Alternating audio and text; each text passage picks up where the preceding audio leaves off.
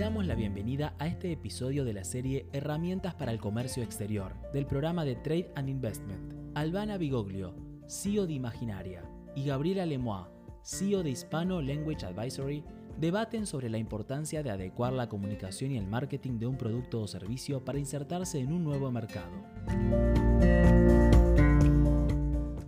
La primera pregunta que me gustaría hacerles a ambas, y es una pregunta que es muy recurrente entre los socios de la Cámara, es ¿en qué momento me tengo que ocupar de la comunicación y del marketing? ¿En qué momento tengo que destinar recursos y tiempo a, la comunicación de mi servicio y de mi producto. Y en la misma línea es, ¿puedo exportar lo que ya tengo en Argentina? ¿Cómo comunico mi página web, mi forma de vender? ¿Puedo exportarla igual a cualquier parte, en este caso del mercado estadounidense? ¿La puedo exportar solo traduciéndola en inglés? Podríamos arrancar desde ahí y desde esto que charlábamos la otra vez con, con Gaby, que mm, hay, hay muchos webinars y hay mucho soporte, hay mucha consultoría respecto a la parte legal y a qué conviene hacer y cuál es la figura em, formal que se le da a una compañía, si es una LLC o dónde o de qué manera la radicas y, y, en qué estado. Es decir, es como que gran parte de la atención de lo que significa la internacionalización o la exportación de un producto o un servicio gran parte de la energía y de, los recursos en tiempo, en, esfuerzo, en dinero, en conversaciones, está puesta en resolver la parte legal y se deja para el último un vector que no es menor, que es la definición estratégica de cómo va a desembarcar la marca en este nuevo mercado, cómo se va a insertar este nuevo producto donde hay muchísimas variables que tener en cuenta desde el punto de vista de la estrategia de la marca, con respecto al mercado desde donde salen, porque también es, eso no es menor, es decir, para, para los clientes argentinos saber que la marca con la que ellos trabajan está exportando o está desembarcando en un mercado es una comunicación que hay que tener en cuenta y hay que diseñarla para que sirva y potencie. Y después esta otra cosa de decir, bueno, llegas a un lugar donde hay convencionalidades diferentes, más allá de la FDA y dar de alta el producto para, para que esté apto a, a, ponerse en el supermercado o, o, o, lo que sea, que es como el último pedacito, te diría, hay un montón de convencionalidades que tienen que ver con, eh, seguramente Gaby lo va a explicar desde el lenguaje, pero desde el lenguaje visual, desde el tamaño del envase al tipo de, de, em, de, impresión que se hace, a la sintaxis de la imagen que se pone en ese lugar, es decir, eh,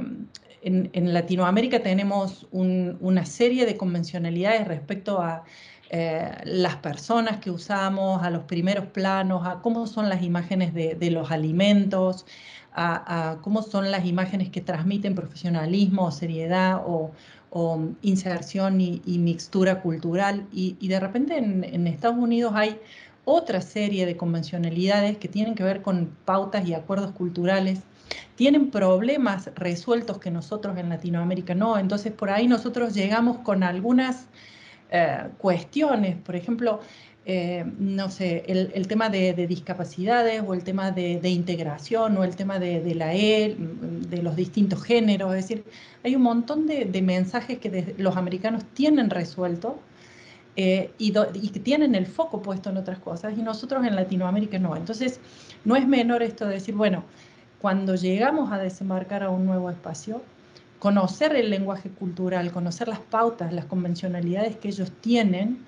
eh, debiera requerir, o, por lo menos es mi recomendación, dedicarle tanto esfuerzo y tiempo a analizar la, la parte estratégica de ese desembarco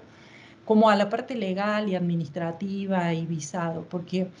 eh, equivocarnos en, en, el lenguaje visual o equivocarnos en, esas convencionalidades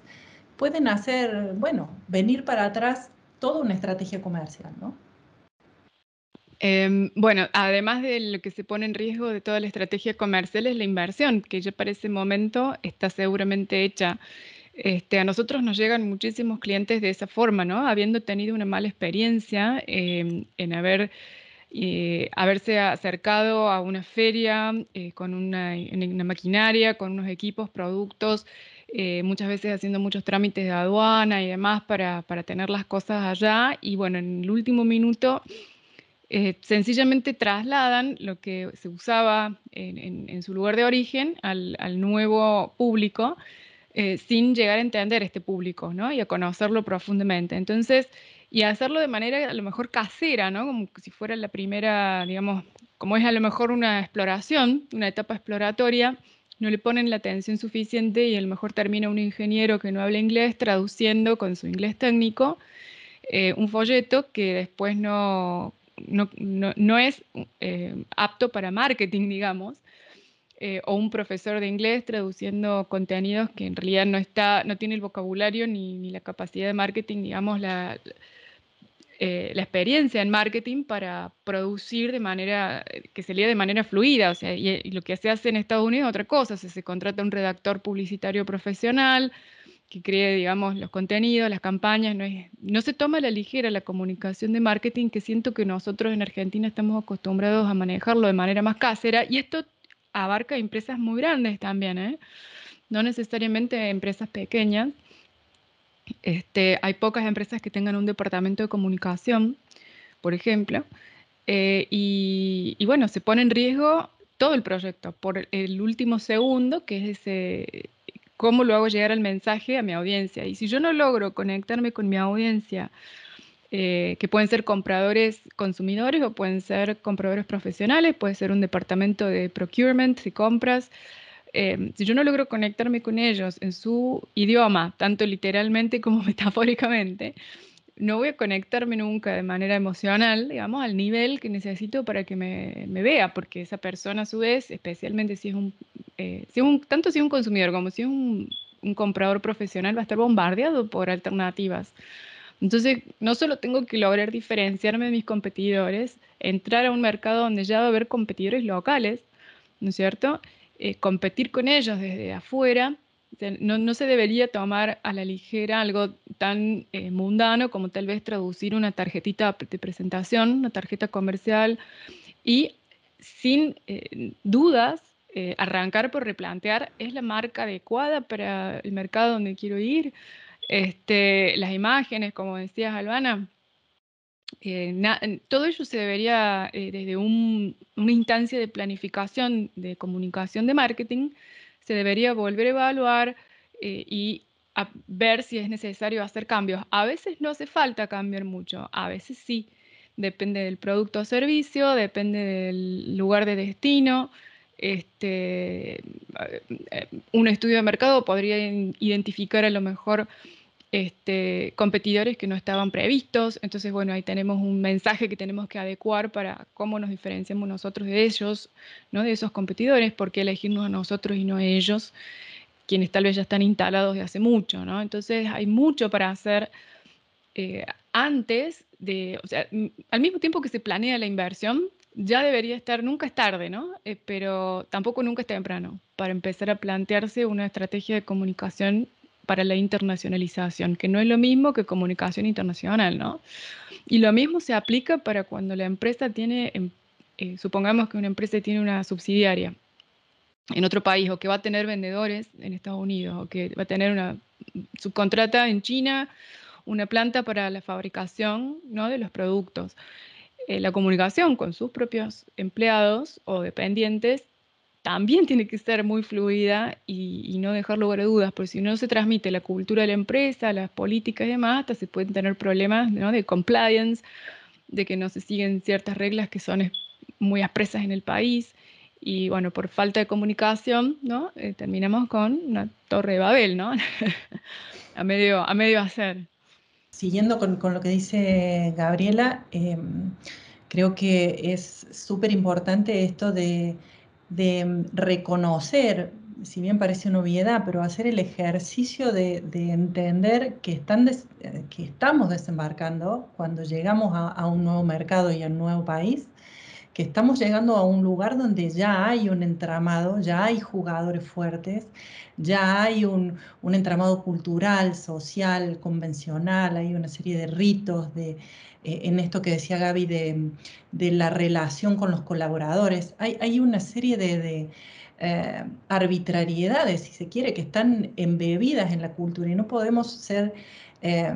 caer nosotros como paracaidistas con, con, nuestro bagaje, porque aunque sea una obviedad esto que voy a decir, y, y, seamos y estemos hablando de compañías que en Argentina o en el país de origen están súper consolidadas,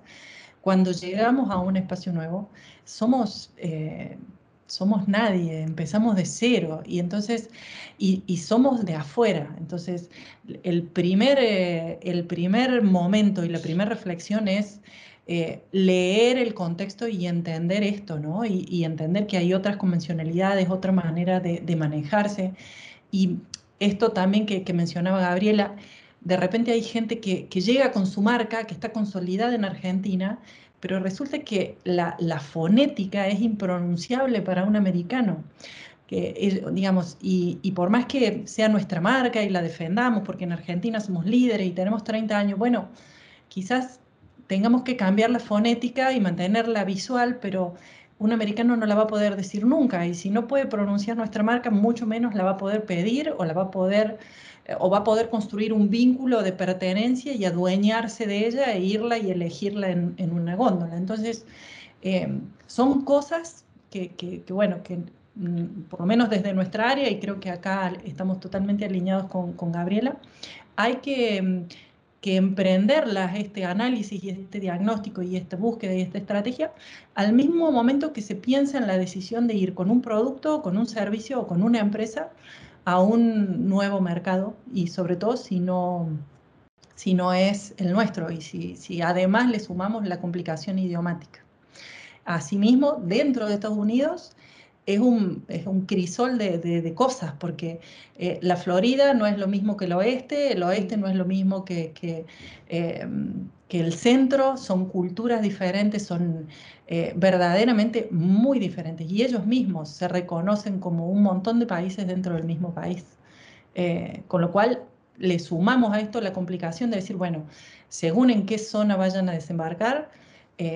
es como fundamental hacer un análisis, de un estudio de mercado, un análisis sociológico, consultar con profesionales que, puedan acompañar ese desembarco desde lo cultural y desde lo comunicacional.